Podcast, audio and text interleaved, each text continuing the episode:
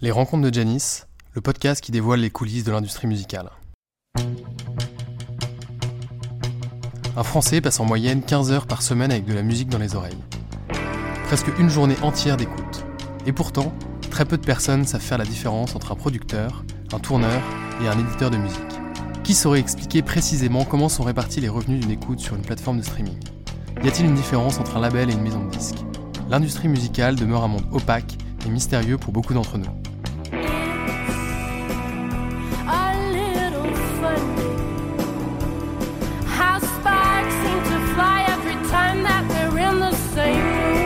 Pour ça que j'ai décidé de partir à la rencontre de ceux qui font vivre la musique, pour faire découvrir cet univers et comprendre les rouages de l'économie de l'industrie musicale.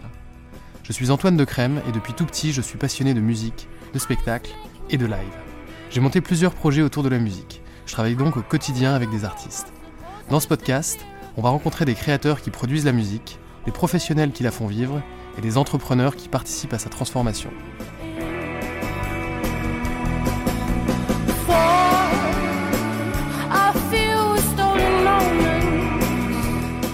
Aujourd'hui, j'ai rencontré Sophie Broyer, conseillère artistique sur la programmation musicale des Nuits de Fourvière à Lyon. On a discuté des enjeux de la direction artistique et de son expérience dans les SMAC, le fameux réseau des scènes de musiques actuelles. Je vous souhaite une bonne écoute.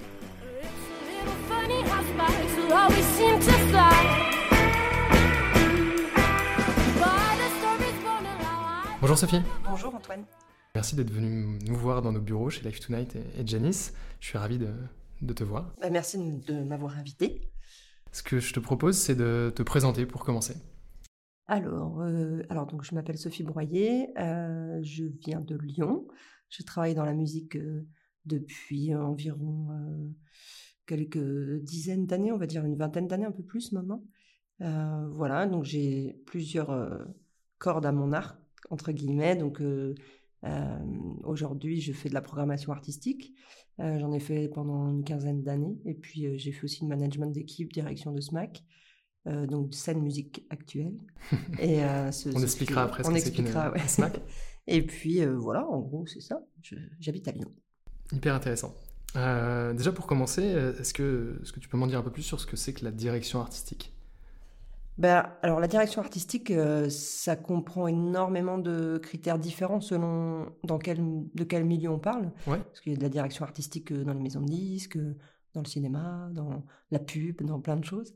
Euh, en musique, en tout cas, euh, dans le secteur du live, dans le secteur du spectacle vivant, du concert, c'est choisir, c'est monter, construire une programmation artistique en fonction du lieu où on est, du public que l'on veut toucher, euh, et évidemment euh, le nerf de la guerre du, du budget que l'on a. On va en parler aussi de ça. Ouais. Euh, et donc là, tu fais ça aujourd'hui pour les Nuits de Fourvière. Exactement, oui. Alors, on est plusieurs euh, à faire la programmation sur le festival. Donc, le directeur actuel, donc Dominique Delorme, fait la programmation euh, de tout le festival. Enfin, c'est lui le, le- le directeur artistique du festival. On dit le, le DA. Ouais. Euh, et puis, euh, moi, je m'occupe particulièrement de la musique puisque c'est un fe- festival pluridisciplinaire. Donc, il y a du théâtre, de la danse, du cirque Mhm. et de la musique. Voilà, donc on fait ça à, Magnifique. plus- à plusieurs. Et c'est bientôt d'ailleurs. Et c'est bientôt, oui. C'est ça. C'est un festival qui a cette, une particularité. euh, crois que c'est le seul en France qui euh, dure euh, deux mois. Ouais. Donc euh, voilà, donc ça dure deux mois, mois, tout le mois de juin, tout le mois de juillet à Lyon, dans des théâtres antiques à l'extérieur et dans d'autres théâtres dans la ville et dans la métropole. Et puis, oui, c'est non-stop. je sais plus, on a une 130 ou 135 levées de rideau, quoi, à peu près sur deux mois. ouais. Et, et donc toi, tu t'occupes de la musique. Là, c'est bouclé pour, pour cette année? Alors, c'est bouclé pour cette année, euh, oui et non. C'est-à-dire que, le, évidemment, la programmation est sortie. Donc, les têtes d'affiche, ce qu'on appelle les têtes d'affiche, sont, sont bouclées. Après, euh, moi, j'ai encore le, le travail de, de- de compléter les plateaux et de, de permettre à des premières parties de venir s'ajouter à la programmation. Ce qui est un travail un peu fastidieux euh, sur un festival comme le nôtre, parce qu'on fonctionne en festival d'été, mais avec cette particularité que nous, contrairement aux vieilles charrues, aux européennes, à Rock en scène, aux gros festivals comme, comme ceci, où il y a, euh, je sais pas, 10, 12 artistes par soir. Nous, il y en a qu'un, il n'y a qu'une tête Ouais. d'affiche. Et donc, euh, ils ont une, une vision un peu plus rapprochée des choix qu'on peut avoir sur les premières parties. Ouais. Et euh, ça fonctionne presque plus comme une salle, en fait, euh, à l'année. Euh, où donc, Oui, euh, c'est une salle qui est ouverte pendant deux mois avec une activité hyper intense. Quoi. Exactement, ouais. Et euh, Donc ça, ça se cale un peu après. Donc voilà, on est encore en train de caler les, les dernières premières parties. Ok. Euh, avant, euh, avant les nuits de Fourvière, du coup, tu faisais déjà de la direction artistique. Et Oui. tu l'as fait dans quel, euh, dans quel cadre? Bah, dans plein de cadres différents. euh, j'ai commencé à Rennes, dans une MJC qui était aussi une SMAC. Ok. Ah, je savais Voilà. pas que c'était possible. Ben, tout à fait. Nous non plus à l'époque, on savait pas trop, mais en fait c'est possible. Qui s'appelle l'Antipode, qui existe Ouais. encore aujourd'hui bien sûr, même s'il y a des nouveaux locaux. Et puis c'est bon, arrivé comme ça parce que moi je viens de plutôt du secteur euh, socioculturel, on va dire. Je faisais beaucoup d'animation dans les quartiers. Je viens plutôt de, de de la du social quoi. Et c'est vrai que cette MJC-là, elle permettait, euh, il y avait une salle de concert euh, à l'intérieur, enfin, en tout cas c'est une salle des fêtes qui s'était transformée en salle de concert, parce que l'animateur jeunesse de l'époque euh, avait dit « Ah, mais moi j'aime bien le rock'n'roll, venez on fait des concerts ». quoi. Ça s'est monté comme Bah, ça. bah, et souvent, les projets comme ça, ouais. ça se fait par euh, l'initiative d'une équipe. Mm. Et donc voilà, moi je suis arrivée en bénévole là-bas, et, et, parce que je faisais mes études à Rennes, et, et que j'avais déjà l'habitude un peu de... Déjà j'étais très fan de concerts, mais en plus j'avais l'habitude de, de, de m'investir bénévolement dans des associations. Et c'est vrai que là, c'était euh, parfait, parce qu'on on avait des concerts tout le temps, on allait euh, un peu en classe, euh, beaucoup au concert. Et ça nous permettait d'apprendre tous les métiers en fait du spectacle, puisque Ouais. j'ai pu faire du plateau, euh, du catering, de, de, de, de- la billetterie, euh, du bar, etc., etc. Donc c'est comme ça que, que j'ai commencé et il se trouve que la personne qui faisait la programmation et qui coordonnait un petit peu le secteur musique de la MJC, euh, parce qu'il y avait aussi des locaux de répétition, il y avait des résidences, etc., euh, est partie. Et donc euh, voilà, donc moi j'ai postulé sur ce poste-là et donc je suis arrivée assez jeune sur un poste de programmation dans une salle qui était assez réputée à Rennes, euh, 500 places, qui a la même capacité que l'UBU, qui est une autre salle de, de concert à Rennes qui a la même capacité. Et, et c'est vrai que voilà, ça m'a permis, alors c'était d'apprendre euh, rapidement sur le tas. Euh, Après, c'est souvent des métiers qui s'apprennent. euh, Il y a peu d'écoles qui te forment à la direction artistique ou à, bah, en a à la ouais, de- programmation, à, la, à la production musicale. Mm. euh, C'est assez rare quand même. Il n'y a pas vraiment de formation de programmation, enfin en tout cas de programmation artistique, euh, ça se fait euh, effectivement soit par opportunité, euh, par cooptation beaucoup, euh, parce que de l'extérieur, la programmation artistique peut paraître comme un métier un peu euh, euh, facile, entre guillemets, euh, Oui, tu un métier tu- un peu démarché- fantasmé. T'es démarché en permanence. Voilà, tu vas voir des concerts, tu dis oui, non, le siège se retourne, etc. Donc non, c'est pas ça. pas- on n'est pas dans, le, dans un jury à la télé, mais c'est, oui, ça peut paraître comme ça un peu. Enfin, il y a un côté de ce métier-là, enfin, il y a plusieurs côtés de ce métier-là qui sont hyper euh, agréables et excitants et enrichissants, mais c'est une vraie réflexion euh, presque socio-économique, c'est-à-dire que il faut quand même réfléchir à euh, comment je fais pour quel artiste je mets sur scène, pourquoi, pourquoi ceci pas des autres, euh, quelle économie j'ai et donc comment je peux faire en fonction un peu d'émergence, un peu de diversité, etc., etc. Et euh, comment je m'inscris dans le territoire où je, où je programme? Est-ce que euh, bah, s'il y a à côté de chez moi une autre salle qui fait la même chose, ben voilà, faut, faut se transformer, il faut inventer, il faut réfléchir à d'autres choses. Comment on tisse des liens avec des associations locales, avec les artistes locaux, avec comment on fait de l'émergence internationale, comment on fait euh, des choses accessibles, comment on fait découvrir d'autres types de musique à des personnes qui euh, ont l'habitude d'aller vers ce qu'elles connaissent. Euh, et ça, c'était vrai euh, il y a 20 ans et c'est encore pire aujourd'hui parce que, enfin, c'est pas pire, c'est différent. aujourd'hui avec les réseaux sociaux qu'on n'avait pas à l'époque. Mhm. Et donc c'est tout un cheminement, une réflexion qui doit se faire en collaboration avec les autres métiers du spectacle, donc avec la communication, avec l'administration, la gestion justement voilà du budget, avec les partenaires locaux, pourquoi pas des subventions publiques, etc., etc. Donc il y a un vrai, c'est ce qui m'intéressait moi dans ce métier-là, c'est qu'il y a une, vraie pluridisciplinarité des, compétences à avoir, des réflexions à avoir, et ça touche plein, plein d'endroits différents, plein d'endroits différents, que ce soit euh, euh, et donc, donc c'est voilà, c'est un, très très joli métier, mais il y a très peu de formation parce que effectivement, comment former des gens à, à- à choisir ou à euh, quel type de groupe va venir ou c'est quand même assez complexe. Ouais. quand on nous dit bah est-ce que tu peux programmer par exemple euh, euh, moi j'ai eu beaucoup ça euh, dans ma carrière euh, là euh, des, des politiques notamment des, des politiques euh, des élus locaux par exemple. Ils nous disent bah nous on voudrait des choses connues voilà alors les choses connues euh, c'est un classique mais du coup euh, c'est-à-dire parce que parce que euh, un tel va pas conna- connaître la même chose que, que quelqu'un d'autre. Ouais, c'est sûr. Et, et si on parle des grands médias, donc des masses médias, où on va dire, bah, ok, on va faire, vous connaissez Angèle, ok, d'accord. Donc il faut expliquer pourquoi on ne peut pas faire Angèle, bah, parce que le budget de la salle, c'est à peine son cachet sur un soir, par exemple. Donc ça, ils comprennent assez vite. Mais, mais sinon, il faut, oui, il faut travailler un petit peu à justement comment on, comment on inscrit une programmation, une ligne artistique qui puisse être reconnaissable un petit peu. Euh, mais il faut être réaliste aussi sur le fait qu'on travaille dans, dans le business de la musique, dans l'industrie musicale, et que de toute façon, euh, il y a des lois du business qui feront qu'on ne va pas échapper à un tel ou, un- ou une telle pour remplir la salle. Quoi. Donc euh, il va falloir faire un peu des compromis sur ce qu'on a envie de faire ou pas. Et en plus, j'imagine que tu dois toujours être en recherche d'un d'un équilibre entre ce que tu disais, le- la tête d'affiche ou euh, la personne qui va potentiellement attirer du monde, et toi aussi ton envie de faire découvrir des nouveaux artistes. Tu as aussi un rôle en, en tant que directrice artistique de euh, mettre en avant des artistes Bien émergents. Quoi. Oui.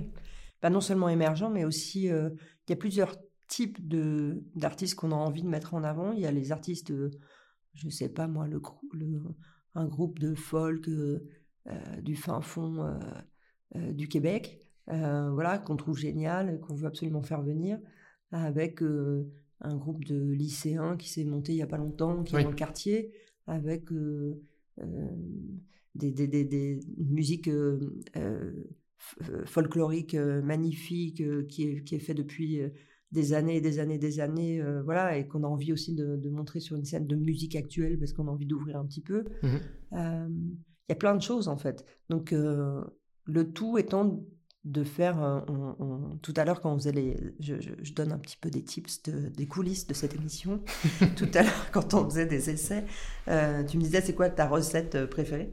Et, euh, et ben la programmation, c'est ça, c'est une recette. Il faut doser en fait. Il faut vraiment doser.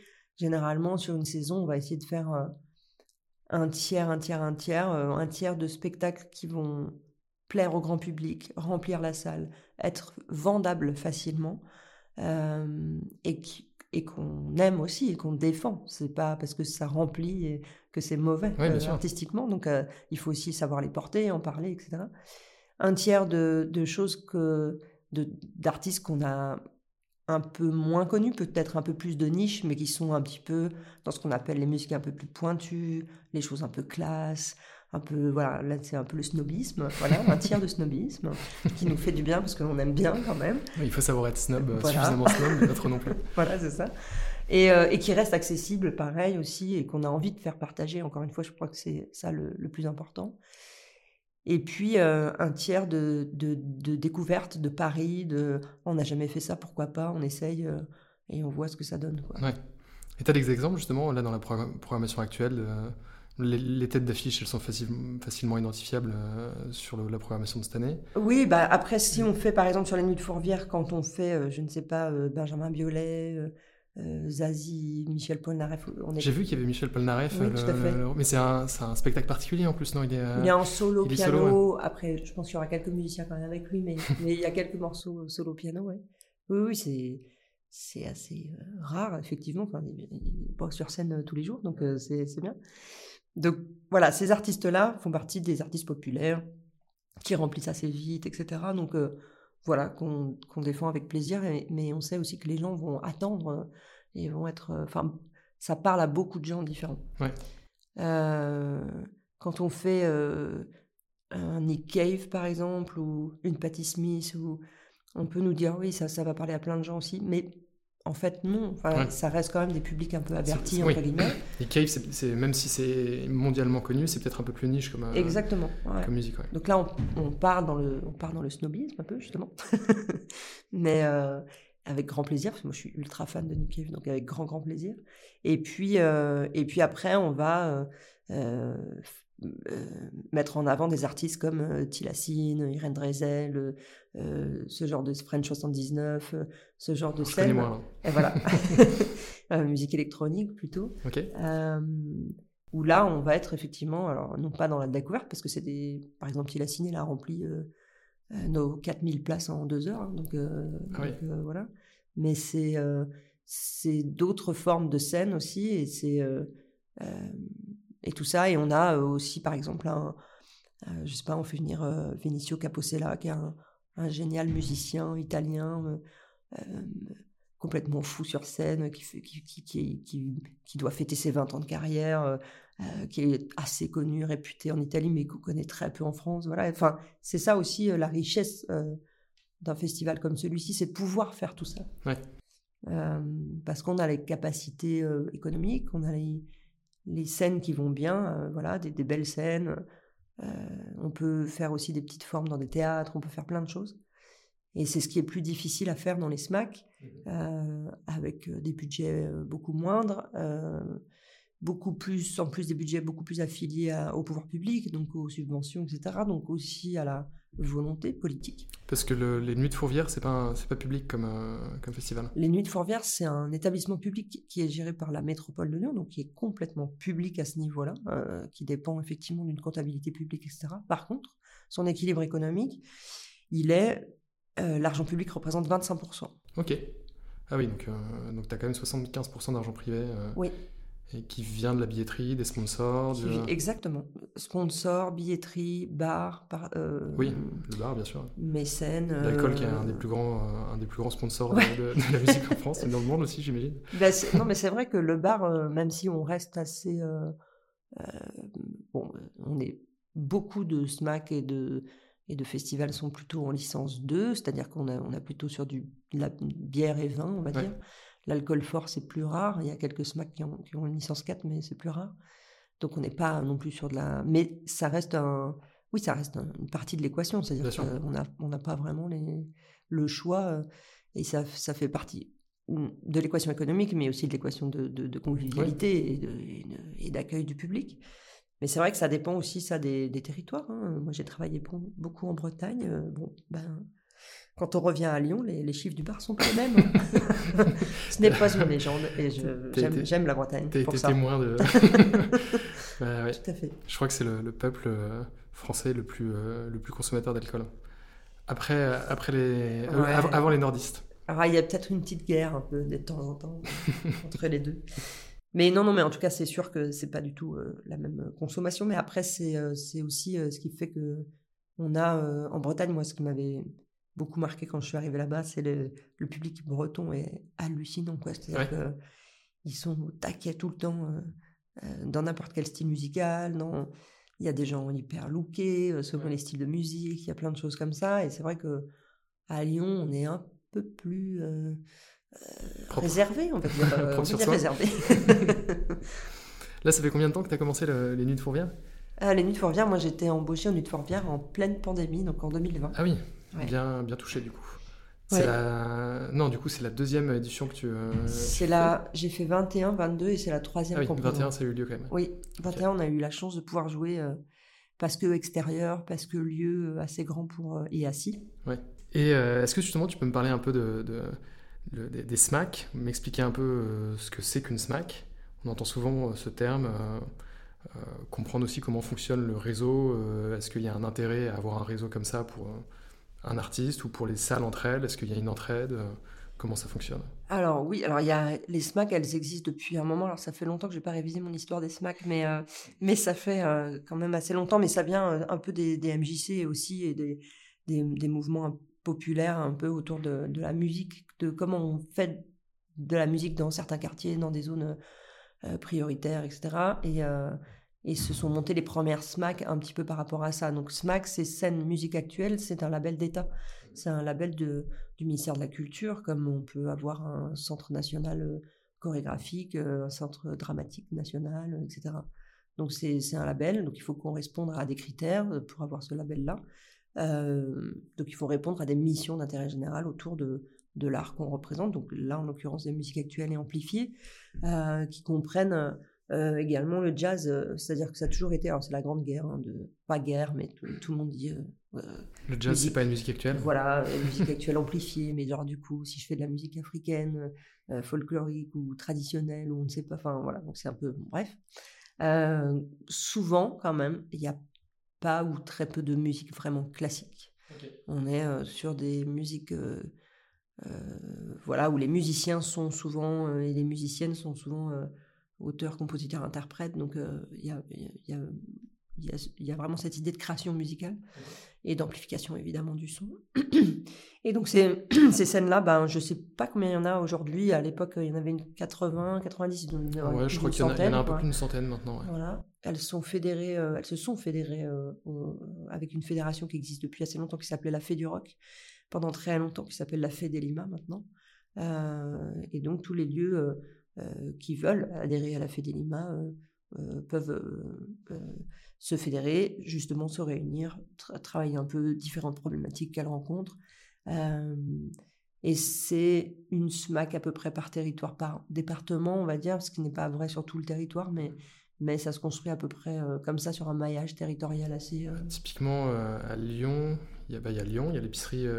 L'épicerie moderne, c'est à Lyon? L'épicerie moderne, c'est à Fézin, Ah, ça fait. Il y a, Ouais. il y a Bourgoin. euh, Bourgoin-Jallieu, ouais. il y a une SMAC Les aussi, abattoirs, Les ouais. abattoirs, ouais. Après, à Lyon, c'est un peu compliqué parce que les- la métropole, dans la métropole, ils ont fait une sorte de SMAC éclaté, un peu. Ok. Alors, euh, ça veut pas dire qu'elle est pourrie. ils ont appelé ça Elle comme ça. éclatée, mais- Ouais, c'est ça. Une smack éclatée au sol. Et euh, c'est très vendeur, du coup. non. non, mais ils ont fait une smack euh, un peu avec plusieurs. En fait, il y avait plusieurs lieux musique actuelle. Et du coup, au lieu de, de, de se focaliser sur un seul lieu, ils ont un peu partagé. euh, euh, parce que ce label donne droit à des subventions. Donc, euh, Ouais. c'est aussi ça qui est important. Une fois que vous avez des subventions de la DRAC, etc., c'est ça, ça permet d'avoir des subventions, euh, pas que, mais en tout cas de la région, par exemple, du département, etc. Enfin, ça dépend dans quel territoire vous êtes. Mais souvent, les acteurs territoriaux, ils aiment bien travailler ensemble sur des équipements. Et puis, euh, et puis, vous êtes missionné après pour euh, donc faire de la diffusion, donc euh, des concerts, euh, de la création, de la- de l'accompagnement des groupes, donc de la résidence, résidence de création ou résidence De simplement répétition, technique, euh, technique. répétition, voilà. Et puis euh, de l'action culturelle, ce qu'on appelle aujourd'hui l'EAC, éducation artistique et culturelle, et qui est des missions vraiment importantes dans le ministère, qui se retrouvent dans, dans tous les labels du ministère. Euh, L'opéra doit faire de l'EAC, euh, euh, le, le théâtre national doit faire de l'EAC, etc., etc. Et donc les SMAC aussi. Et les budgets alloués au SMAC sont, sont quand même vraiment très bas par rapport à, au théâtre, justement, euh, à la danse, euh, etc.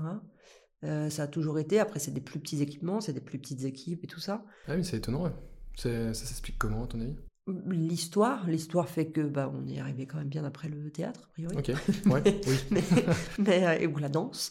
Mais, euh, et après, ça s'est développé comme ça. Et aussi, surtout, que le, les musiques actuelles sont identifiées à juste titre comme faisant partie de l'industrie musicale. Donc, dans une industrie euh, économique Oui. euh, qui, Qui est peut-être plus antithétique avec la, la- la culture ou la. Ça génère des, des, des recettes, ça génère, on vend des albums, on fait des tournées, Ouais. on passe à la télé, etc. etc.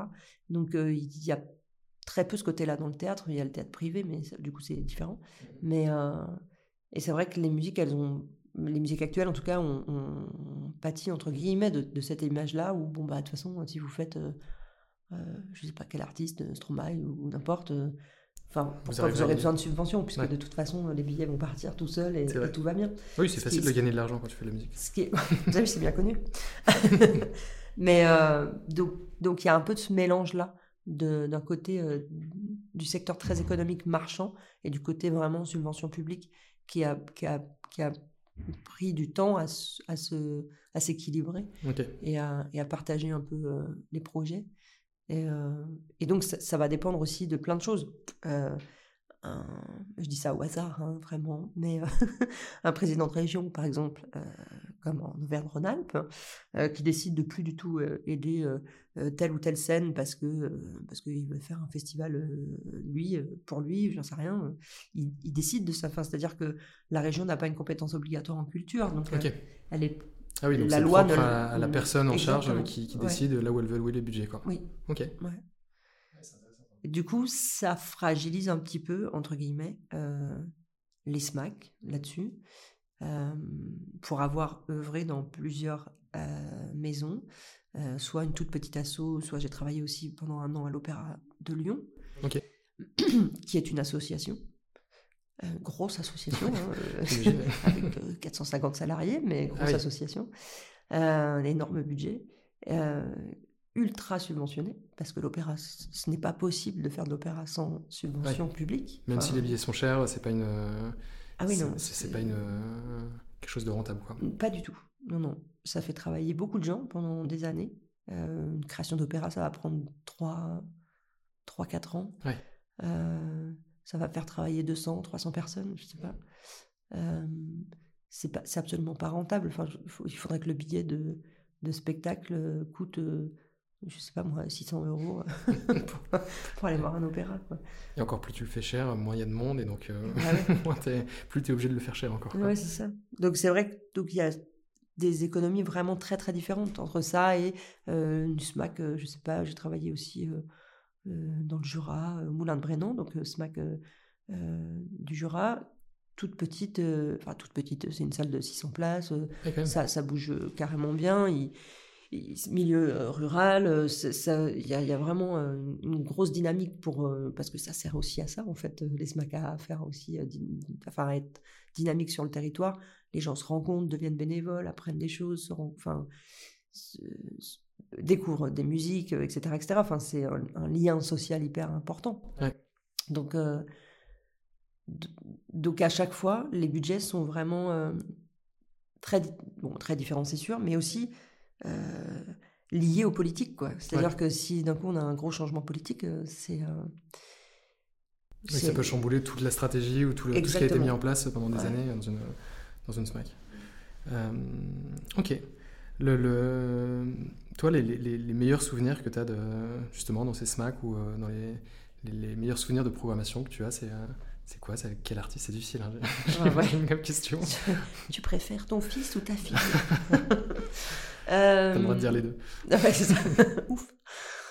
Euh, non, alors il y a plusieurs choses. Euh, Il y a des fois des planètes qui s'alignent un petit peu parce qu'on est fan ou parce qu'on a envie de d'avoir ces artistes depuis longtemps ou des choses comme ça.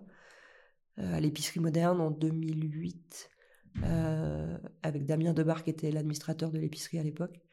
euh, on se disait souvent, oh là là, mais on ferait bien venir Vic Chestnut, qui est un, musicien américain de folk. et, il se trouve qu'il tournait à ce moment-là avec un orchestre, enfin avec des, un, un backing band euh, qui, euh, qui s'appelle The Silverman Zion Orchestra, qui, est, qui sont des, des Canadiens. euh, issus de toute la clique de Godspeed You Black Emperor, etc. Je, je, je donne des noms d'artistes très complexes. Mais Ouais, je suis Mais- impressionné. voilà, mais c'est une, c'est une scène euh, noise euh, indus, euh, voilà, de, euh, canadienne. euh, et, euh, et on était archi fans des deux, quoi. Et donc on se dit, mais c'est génial, ils tournent ensemble. Et en plus de ça, il y avait euh, Guy Picciotto, qui est un, bassiste, enfin, qui était le bassiste de, de Fugazi, qui est un, pareil, un, groupe américain très connu dans cette petite niche. euh, voilà.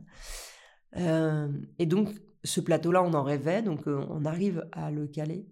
Et on cale aussi un groupe euh, qu'on adorait, un groupe de Grenoble qui avait un nom très rigolo parce qu'il s'appelait Rien. et euh, qui était génial. Donc c'est hyper pratique. Il y a quoi, euh, exactement. Il y a quoi en première partie? Bah il y a rien. Voilà, ça nous a tenu un bon moment.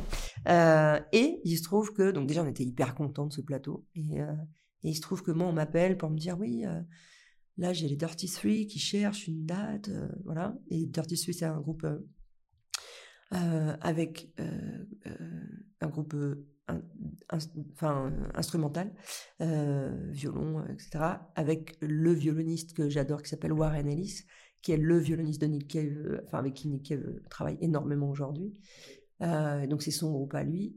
Et voilà, on cherchait une date, hop, bah ok, on les met aussi sur ce plateau-là. Donc on s'est retrouvés ce jour-là avec nous. Pour plein de gens, ça veut pas dire grand-chose, mais pour nous, ça voulait dire beaucoup. Euh, euh, voilà, des gens avec euh, un gars de Fugazi, des gens de Silverman Zion, Vic Chestnut, Warren Ellis, etc. On était un petit peu dans notre, dans notre salle, un peu comme ça, à regarder un peu tous ces gens qu'on adore, quoi, sur la même scène. Et, et là, oui, là, ça fait partie des moments magiques, quoi, où on se dit, mais c'est génial, je fais un métier absolument merveilleux. Et la, et la soirée a été euh, à la hauteur de, de Ah tes oui, magnifique. Ouais. Ouais, magnifique. Mais en règle générale, moi, ce que je préfère dans ce métier, c'est euh, le moment où on est dans la salle, dans le public, en fait, peu importe l'artiste qui est sur scène, euh, mais où on sent que les gens autour de, de nous, ils sont au taquet. Quoi. Ouais. Ils, ils adorent être là. Enfin, c'est, euh, ils sont hyper contents de voir cet artiste. L'artiste est hyper content d'être là. Enfin, il y a un côté où des fois ça prend vraiment comme ça. Ouais. Mais ça, c'est, c'est hyper bien. Et t'es quelqu'un que- de, t'es quelqu'un de stressé ou pas? Euh, non, pas Ça- vraiment. ça- Quand tu quand as des spectacles comme ça et que ça n'a pas encore commencé, est-ce que tu sais que tu es quand même t'es responsable de, le- de, Ouais. ce spectacle Est-ce que ça te, ça te met une petite boule au ventre Tu te dis j'espère que, ça va- j'espère que ça va marcher Pourquoi ils sont pas encore debout Pourquoi ça danse pas Ouais, Pourquoi- ouais, ouais. Bah, moi, je suis un peu éponge. C'est-à-dire qu'effectivement, j'aime bien aller en salle, mais des fois, euh, quand il y a un peu de malaise, par exemple, ou quand ça prend pas beaucoup, ou des choses comme ça, je, je reste pas parce que je Ouais. suis trop mal. je trouve ça trop dur. Ouais, c'est dur. Mais, euh, Parce qu'en ça- plus, tu, tu, tu, tu juges pas personnellement la prestation, tu la juges en fonction de- du regard Bah de oui, l'attitude des gens qui, sont, qui ont payé leur billet et qui, euh, qui attendent euh, de, de voir un spectacle. Quoi. Non, carrément. Puis en plus, on a chacun nos sensibilités. Donc, c'est-à-dire que moi, ça peut me toucher, mais après, ça veut pas dire que ça touche euh, forcément les, les autres gens. quoi. Bien sûr. Donc euh, quand ça match, c'est génial. On a l'année dernière euh, à Fourvière, j'avais mis, euh, enfin je- j'avais pas mis d'ailleurs, c'était Pomme euh, qui était venue avec euh, une première partie et en l'occurrence November Ultra. Et du coup, November Ultra est venu jouer devant ce grand. euh, la scène à Fourvière, elle est impressionnante parce que comme c'est des gradins euh, gallo-romains, c'est vraiment en arc de cercle, en mur, quoi. Ouais. C'est-à-dire que quand on est sur scène, on a un mur de gens. Ouais. C'est pas. oui, c'est inver- c'est inversé en fait par rapport à ce que tu Ouais. peux avoir parfois dans, dans- C'est ça, sur un festival classique où tu es sur scène, surélevé, et le Mm. public est en dessous de toi. Là, là, ils tout le monde sont, devant toi. euh, ouais, c'est impressionnant, quoi. Et, euh, et November Ultra est, est montée sur scène et euh, elle s'accordait un peu, elle était toute seule avec sa guitare et elle lève la tête, elle fait waouh, ah oui, parce que vraiment c'est impressionnant. Et elle commence à chanter et là on a senti un truc, il y a une écoute de malade quoi et, et on sentait que tout le monde était pendu à ses lèvres à, à ce qu'elle chantait, que c'était que tout le monde était comme ça euh, happé par euh, la poésie, la beauté euh, de sa voix et tout. Et ça c'est ça c'est Ouais. génial. ouais. Ouais, ouais. Ouais, j'imagine bien. Ok, ça donne envie de, ça donne envie d'y être. Euh, Ok, t'as as bossé aussi au. Alors j'avais noté ça, euh, je sais plus, j'ai peut-être vu ça sur LinkedIn. Euh, j'ai vu que tu avais bossé aussi euh, en tant que conseillère au Printemps de Bourges. Oui. Et ça, c'est euh, donc conseillère artistique, c'est pas directrice artistique, c'est Non. c'est les mêmes les mêmes problématiques. Qu'est-ce que ça veut dire être conseiller conseiller artistique Ah non, de c'est différent. Après, ça se recoupe un peu. C'est bien d'avoir fait de la programmation, mais pas que. On est dans les conseillers artistiques. Donc, après, je, je sais que tu as, eu euh, Rita euh, Oui. en podcast. Donc, elle, elle t'a tout expliqué, tous les méandres de, de ce, de, ce, de ce dispositif que sont les Inuits. Et c'est vrai que quand on est conseiller, donc il y a cinq conseillers. euh, conseillères au national des Inuits du Printemps de Bourges. Donc, on va voir les antennes. Donc, chaque région a une antenne du Printemps de Bourges qui est euh, tenue par une personne. Donc, ça peut être un programmateur, ça peut être un journaliste, ça peut être. C'est vraiment une personne, quoi, qui va organiser dans sa région euh, les auditions. Ouais. Euh, pour euh, aller chercher des groupes dans sa région, les auditionner, faire un jury. Et nous, les conseillers nationaux, on se répartit la France, euh, euh, voilà, on est cinq, et on va dans chaque région écouter les jurys et enfin, faire partie du jury local, quoi, et écouter les. ça dépend des régions, entre 80 et parfois 500 groupes qui se sont inscrits, quoi. Et, euh, En- Encore un job de rêve. ah ouais, là, c'est ça. Alors, ça paraît de rêve, mais essayez d'écouter 500 groupes, même en deux jours, c'est pas évident. Et euh, après, bon, il y a des choses un peu rigolotes aussi, des fois, tant mieux. Mais euh, mais c'est vrai que ça nous... ça nous permet, alors déjà de parcourir la France, de rencontrer les équipes des lieux. Souvent, c'est dans, ça se passe dans les SMAC, mais pas que. des journalistes, des, des gens de radio, euh, des maisons de disques euh, ou des, lab, des petits labels, ou enfin des choses comme ça. Donc euh, ça brasse beaucoup. Et dans les conseillers, dans les cinq personnes, souvent ils mixent aussi là-dessus. Donc il y a quelqu'un qui vient de l'industrie plutôt du disque, quelqu'un qui vient du spectacle vivant, quelqu'un qui vient de l'édition, quelqu'un. Et donc c'est, ce sont des yeux du coup un peu différents de qu'est-ce que ça veut dire aujourd'hui un groupe qui, qui est prêt pour jouer à Bourges, à quoi ça va lui servir, où est-ce qu'il en est dans son parcours pour que ça lui serve à quelque chose, quelle typologie de groupe on, on veut mettre en avant, qu'est-ce qui représente l'actualité de la scène aujourd'hui? C'est que des questions un peu comme ça qui n'ont pas une réponse très facile, Ouais, j'imagine. euh, où c'est plus des tendances, c'est-à-dire qu'on va avoir les tendances dans les groupes qui se présentent, mais souvent c'est assez rigolo et assez euh, intéressant sociologiquement parce que on a des tendances deux ans après, par exemple.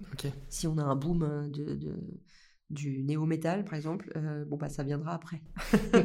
le temps qu'ils se disent ah, c'est vraiment super, moi aussi je vais faire ça comme musique, et qui s'inscrivent à Bourges, bah du coup il s'est passé une ou deux années quand même. Et euh, donc on a eu beaucoup de pop, beaucoup d'électropop, etc. Là il y a eu beaucoup de musique urbaine, de hip-hop, euh, Ouais. euh, mais on sent quand même les tendances qui, qui arrivent. Et c'est comment on fait perdurer aussi le métal, le reggae, ce genre de, de musique qui ont tendance à disparaître.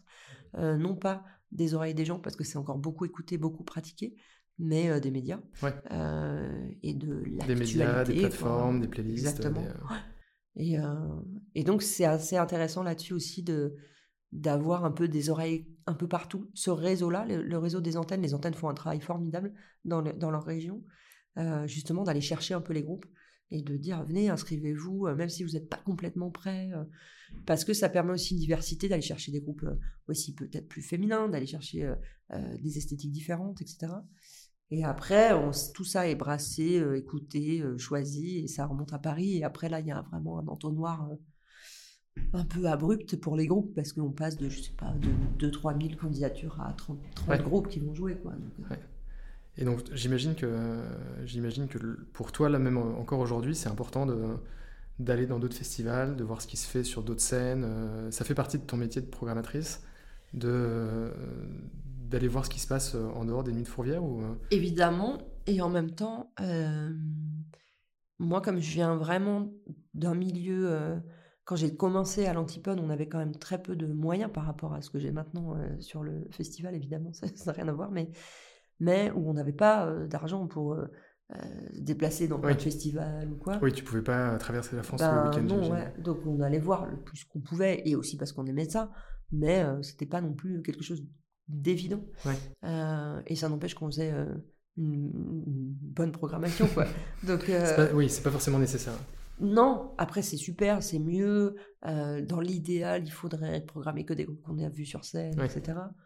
Euh, si on fait ça, ben, on se coupe de tous les groupes euh, étrangers aussi qu'on n'a pas forcément l'occasion d'aller voir. Non, mais tu peux aller à New York, tu peux aller au Brésil, tu peux Bien aller, sûr, euh, bien sûr. tu peux aller Donc il faut euh, quatre vies à peu près, euh, une planète qui va bien, comme ça on la soigne, on prend pas l'avion trop. Et euh, non non mais j'avoue que ça, mais ça on s'en est rendu compte aussi avec la pandémie, c'est-à-dire qu'à un moment donné on peut aussi voir et programmer des choses parce qu'on a vu des vidéos etc. Je Ouais. dis pas que c'est l'idéal hein, du tout. Évidemment que c'est mieux de voir encore une fois sur scène, mais c'est pas évident. Ouais. Et ça veut dire que si on si on peut pas justement aller euh, à Austin ou, ou je, sais, je sais pas dans quel festival, euh, on va se couper de tel ou tel groupe Bien passe sûr. là-bas. Non, enfin, du coup, c'est pas mal. Et après, il y a aussi ce qu'on appelle, euh, enfin, moi, ce que ce qu'on appelle le réseau professionnel, quoi, mais qui est extrêmement important dans la programmation, quoi. C'est-à-dire que euh, on est tout un, enfin, je, je, je, je pioche des idées de groupes où je vais découvrir des groupes, euh, autant parce que mes amis m'en parlent, ma mère m'en parle, euh, euh, et quand ma mère et mes amis me parlent de la même chose, je me dis que oulala, euh, ça, ça doit être très très connu, parce que il y a un gars, mais euh, Ça n'arrive presque ou ma jamais. nièce, enfin, voilà, mais ça peut arriver, ça peut arriver, mais, mais ça c'est hyper important de se nourrir aussi de ce que de ce que écoutent aussi les gens autour de nous, d'être curieux de ah tiens toi t'écoutes quoi en ce moment? Je trouve que là-dessus, moi je me sers beaucoup de Spotify parce que c'est mon outil de de travail pour un autre travail que j'ai, euh, donc je ne t'ai pas parlé encore. Mais, mais euh, c'est vrai que c'est euh, on peut faire vraiment énormément de choses, raccorder des playlists, se- s'envoyer des choses, etc. Et ça, moi, je trouve que les réseaux là-dessus, c'est génial pour ça. On- moi, j'ai découvert plein de trucs parce que un tel que je connais bien, j'adore ce qu'il écoute. Enfin, voilà, on se reconnaît. on- hop. Ouais. Et puis, d'autres fois, dans d'autres milieux, euh, eh ben, ça nous permet de se dire, ah tiens, mais en fait, je connais pas du tout cette scène-là. euh, Je vais aller écouter ça, ça et ça parce que un tel m'a dit que. Enfin, Ouais. faut être curieux de ça autant que de pouvoir se, se, se déplacer dans un festival. C'est vrai que c'est plus facile qu'avant de, de satisfaire sa curiosité euh, de manière instantanée en plus. Quoi. Tu connais pas un groupe, tu peux l'écouter tout de suite. Quoi. C'est quoi ce métier du coup? C'est en sous-main. J'anime des blind tests Ok, de musique euh, dans les bars depuis. euh, et pas que dans les bars d'ailleurs, dans les bars, dans les. J'allais dire dans les restaurants, les bars mitzvah, etc. N'hésitez pas. Euh, euh, non, on fait beaucoup. euh, alors, on s'appelle les blind tests de Nina et Simone. Attention, jeu de mots. Euh, et ça fait six ans, je crois, qu'on a commencé ça avec Ambre, qui est une, une amie, musicienne de par ailleurs, qui a son nom d'artiste Caval, qui a un projet à côté, qu'elle mène depuis assez euh, longtemps aussi et qui est, euh, euh, voilà, qui est à découvrir, n'hésitez pas. Euh, je fais Je de la mettrai, promo. les, je mettrai les liens. Voilà, merci. Euh, et donc les blind tests de Nina et Simone, c'est à la base euh, un délire entre copines de dire ah tiens on va faire des blind tests et on va surtout raconter des conneries puisque les gens vont nous donner un micro, c'est fou. Et, euh, et ils ont eu tort. Et, et donc ça a extrêmement bien marché et du coup on en fait beaucoup euh, dans des festivals. Euh, voilà, on a, on a passé. Ok, donc c'est des- bli- c'est blind test. T'as as, du live ou c'est uniquement. euh, Ah vous non, êtes toutes, passe- les deux, toutes les deux au micro et vous Tout animez euh, Ouais. avec le- les playlists qui, euh, qui sont en musique enregistrée. Quoi. On fait, on fait nos playlists sur Spotify. On fait ça à main levée souvent euh, pour qu'il y ait un peu d'interaction avec les gens parce que nous ce qu'on aime c'est quand même euh, se moquer un petit peu Euh, et pas que. Mais et donc on fait jouer les gens on fait danser les gens on fait voilà c'est plutôt des blind tests d'ambiance. Mais là où c'est là où je veux en venir parce que là ça fait vraiment genre auto promo c'est important parce que Ambre ma collègue et, et, et amie écoute pas du tout la même musique que moi. Ok. Donc, moi, quand j'arrivais avec justement mes, mes, mes trucs un peu de noise, de, de post-rock, euh, etc., un peu de folk, De neurasthénique- folk aussi, j'ai l'impression que- neurasthénique à fond. Euh, voilà, plus c'est triste, mieux c'est. Euh, et, dé- et, dé- et dénudé complètement. Euh, mais euh, d'instruments, ouais. Mais, euh, et elle, elle vient vraiment euh, euh, de la soul, du, du, du R&B, Ouais, un, peu plus, un peu plus euh, chaleureux. voilà. euh, Et moi, j'ai découvert plein de trucs. Alors, et puis en plus avec un truc très snob au départ, de, parce que moi, je viens vraiment du rock. Euh, en plus, quand j'ai grandi, euh, c'était encore euh, le rock alternatif à l'époque, et ça, c'était pas facile. Mais ça nous a beaucoup marqué. Mais et donc, on était très très sectaires. ouais.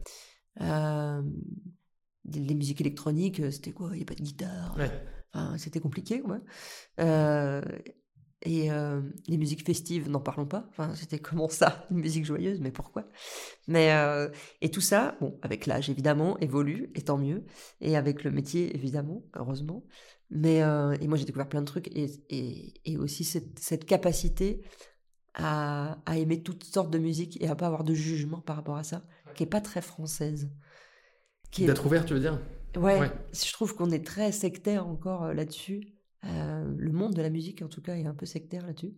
Mais, et, je- et moi, la première, hein, je l'ai été euh, complètement. Mais, euh, mais je me souviens aller dans des concerts en Espagne, par exemple, où il y avait des, des groupes de métal. Hop, il y avait deux groupes de métal, hop, finissait, hop, ça se transformait en boîte de nuit. D'un coup, il y avait Ouais. de l'électro, des choses, voilà. Et c'était les mêmes personnes qui restaient, quoi, et qui s'amusaient sur les deux. La fusion est beaucoup plus. Après, en France, c'est vrai qu'on on aime bien mettre les gens dans des cases, donc Ouais. on, le fait, on, le fait, on le fait avec tout. Quoi. Quand on parle des gens, quand on écoute de la musique, quand on mange quelque chose. euh. Ouais, c'est ça. Mais en animant des blind tests, on se rend compte quand même que les gens. Moi, j'adore dire ça en début de blind test et dire ah, attendez. Surtout quand on fait ça dans des festivals très pointus de musique un peu indé, tout ça. Où tu peux te foutre un peu de la gueule de. Voilà, on à un moment donné, euh, vous allez trouver euh, France Gall ou Aya Nakamura ou euh, peu importe Serge Lama, ce que vous voulez, parce que nous on mélange vraiment tout. Et vous allez peut-être avoir un peu honte, on ne sait pas. Et ben il ne faut pas. Ça fait partie de, de votre histoire, ça fait partie, euh, euh, voilà, de ce qu'on de ce que de ce qu'on a retenu de la musique aussi. Enfin, c'est euh, c'est important, c'est du patrimoine quoi. Ouais. Nous, on avait fait un jeu avec des, avec des potes, c'était, c'était euh, bah, au Nouvel An, tiens. J'ai jamais fait ça, j'ai trouvé ça très marrant à faire. C'était un blind test où on a, on a fait une playlist collaborative où tout le monde devait mettre sa musique plaisir coupable. Ouais. Et, euh, et Le du jeu coup, de la on avait- shame. Le jeu de la shame. Ouais. On avait 20 chansons comme ça, il fallait à la fois, enfin c'était blind test, donc il fallait deviner la chanson, il fallait trouver le nom de la chanson, et il fallait deviner la personne qui était euh, en, train, fait. en train de regarder ses pompes Très bon jeu. Très bon jeu. ou en train de danser, c'était très drôle. Bon, c'est c'est parfois euh, assez. euh, quand il y a des différences d'âge, notamment, c'est facile à trouver. Oui. et parfois, t'as des gens qui se retiennent pas, qui se mettent à danser d'un coup alors qu'ils Bah oui. sont tout seuls. Non, mais on a tous. Enfin, moi, ce qui est fou, c'est ce, ce jugement, justement, de dire qu'est-ce que t'écoutes, etc., mais qui est, qui est hyper drôle. euh, beaucoup en début de, de l'âge adulte, quoi. où On est euh, campé sur nos positions. Et, Ouais. et parce qu'on est aussi looké, ou. Enfin, voilà, moi, j'ai eu plein de périodes, voilà, avec. Différents styles de musique, donc Les gens ne te voient pas, mais tu as des cheveux. bleus et des cheveux jaunes. J'ai tout gardé depuis. Un cumul. Non, mais c'est vrai que c'est assez intéressant et, la diversité euh, musicale fait que euh, euh, dans une vie, on va écouter plein de choses et effectivement, euh, le- les jugements vont, vont être importants. Après, et c'est ce que j'aime moi, notamment à Fourvière en ce moment, c'est qu'on a un festival hyper large là-dessus. Ouais. Donc, bah, Ouais, donc t'as pas de limite, tu peux non, bah, tu peux t'amuser sur la programmation. Euh, si, tu, si tu devais donner un conseil à un, un jeune artiste euh, qui cherche à être programmé, pas forcément en une fourvière, mais en tout cas qui cherche à développer son activité euh, live, euh, qu'est-ce que qu'est-ce que tu pourrais lui donner comme, comme conseil? Voilà, c'est dur ça.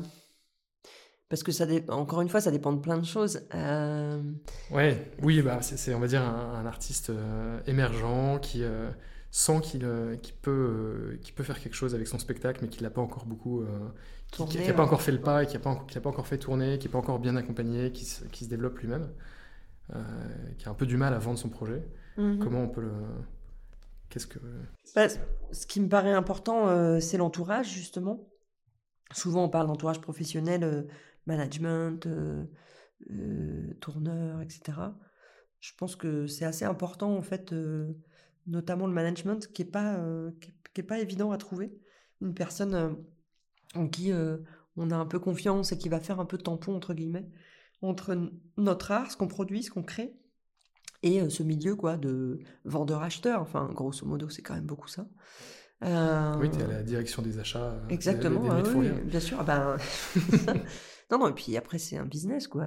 On va pas se voiler la face, mais, mais euh, quand on est artiste indépendant, euh, au départ, je pense que c'est hyper dur de tout assumer et de tout faire, et ça prend énormément de temps déjà. Euh, Il y en a, hein, il y en a qui, il y en a plein qui le font et qui galèrent tous les jours parce que ben, tu te retrouves à bosser euh, euh, 80 heures semaine pour, pour vraiment pas beaucoup de revenus. Et en plus de ça, ce que tu vends, c'est des choses qui te tiennent à cœur, que tu as écrit, que tu as composé, que tu as envie de défendre. Et tu as des retours euh, euh, généralement qui sont violents, parce que pas de retour, souvent. Ouais, parfois, c'est juste Euh, neutre. voilà. C'est terrible. Ouais, ou euh, merci de nous avoir. euh, voilà, nous avons bien reçu. nous, vous- voilà, on vous rappellera plus tard. Mais et ça, c'est c'est c'est assez frustrant. Donc c'est pas mal d'avoir quelqu'un qui gère un peu ça. Donc le management, l'entourage, c'est assez important pour avoir plein d'infos là-dessus. Il y a des réseaux qui existent un peu partout dans les régions, des réseaux régionaux. Euh, à Paris, c'est le RIF, le réseau euh, Île-de-France. Euh, sur la région lyonnaise, il y a Grand Bureau. Et c'est vrai que c'est des réseaux qui sont des réseaux musique actuelle, qui vont permettre aussi d'aller s'inscrire dans ce réseau, de rencontrer d'autres artistes, de participer à des échanges, à des ateliers, de rencontrer du coup des gens, euh, des comptables, j'en sais rien, des, comment euh, ça se gère l'intermittence, comment, etc., etc. Donc ça, déjà s'entourer en fait, pas rester tout seul. Après, toute la partie diffusion Internet qui se fait quand même beaucoup aujourd'hui, ça j'avoue que j'ai moins la maîtrise parce que ça change et ça évolue, mais tellement vite. Ouais. Et euh, ah ouais, ouais, et puis on voit des artistes qui percent euh, par là, quoi. Donc là aussi, il faut se méfier de ça parce qu'après, c'est aussi tout ce qui est du droit, euh, de, de garder ça, c'est la propriété de ces morceaux, etc. etc. Euh, donc il faut savoir ouais, s'entourer à fond. Ouais, Ouais, j'aime bien cette, cette image de, l'entourage tampon qui te permet de, de connecter avec le, avec le monde réel et de ne pas tout, tout prendre en pleine face. Ouais, je crois que c'est important si on a la chance d'avoir d'avoir des gens pour le faire. Alors ça peut être des potes au départ, ça peut être, euh, on peut apprendre aussi en faisant euh, et en se faisant encore aider, encore une fois par les réseaux notamment qui, qui accompagnent quand même souvent. Et puis après, moi, j'aurais envie de dire, bah, faut jouer le plus possible, quoi. Même, même si c'est euh, dans un bar, un resto, on s'en fout. Enfin, le fait de jouer, je pense que c'est hyper important. Ouais. C'est vrai que c'est ce que je conseille souvent aux artistes que j'accompagne, c'est euh, tu peux pas encore te permettre de, de- de faire la fine bouche sur ton public et euh, tu auras besoin de, de- t'as besoin d'apprendre à communiquer avec n'importe quel type de public. Donc pour l'instant, prends tout ce qu'il y a à prendre. Quoi. Ah ouais, c'est une très bonne école, hein, de toute façon, d'aller jouer un peu partout. Mm. euh. Tu joues euh, dans un, dans un théâtre municipal devant euh, un public où la moyenne d'âge c'est 75 ans, tu vas jouer dans une école, tu vas jouer dans, une, dans un bar rock alors qu'en fait tu fais du, de la pop. Enfin, il faut réussir à capter n'importe quel type de public. quoi. Bah ouais, puis il faut du courage. Il faut du courage et il faut de la passion. euh, voilà, c'est ce genre de choses. Après, euh, il n'y a pas de place pour tout le monde. euh, c'est un milieu difficile. euh, Il y en a qui réussissent euh, en deux jours. du coup, c'est un peu difficile pour les autres. Enfin, c'est, être artiste quand même. C'est voilà, faut. Mais je pense qu'il faut garder euh, attention euh, discours de Miss France. Euh, Garder la foi, mais j'aime bien, les, non, bien le, ça, courage et la passion. le- Bah, bien sûr. Il faut garder le plaisir également. non, mais c'est. Je veux dire, les gens qui se dégoûtent de la musique parce que. Et de, de- de- donc, ils composent plus, ils écrivent plus, ils chantent plus parce que euh, ils en ont pris trop plein la gueule. C'est vraiment dommage. Donc, il faut. Il faut doser et, se faire, et faire attention à soi. Magnifique. Merci Sophie. Bah, merci à toi. C'était un plaisir de, de discuter avec toi.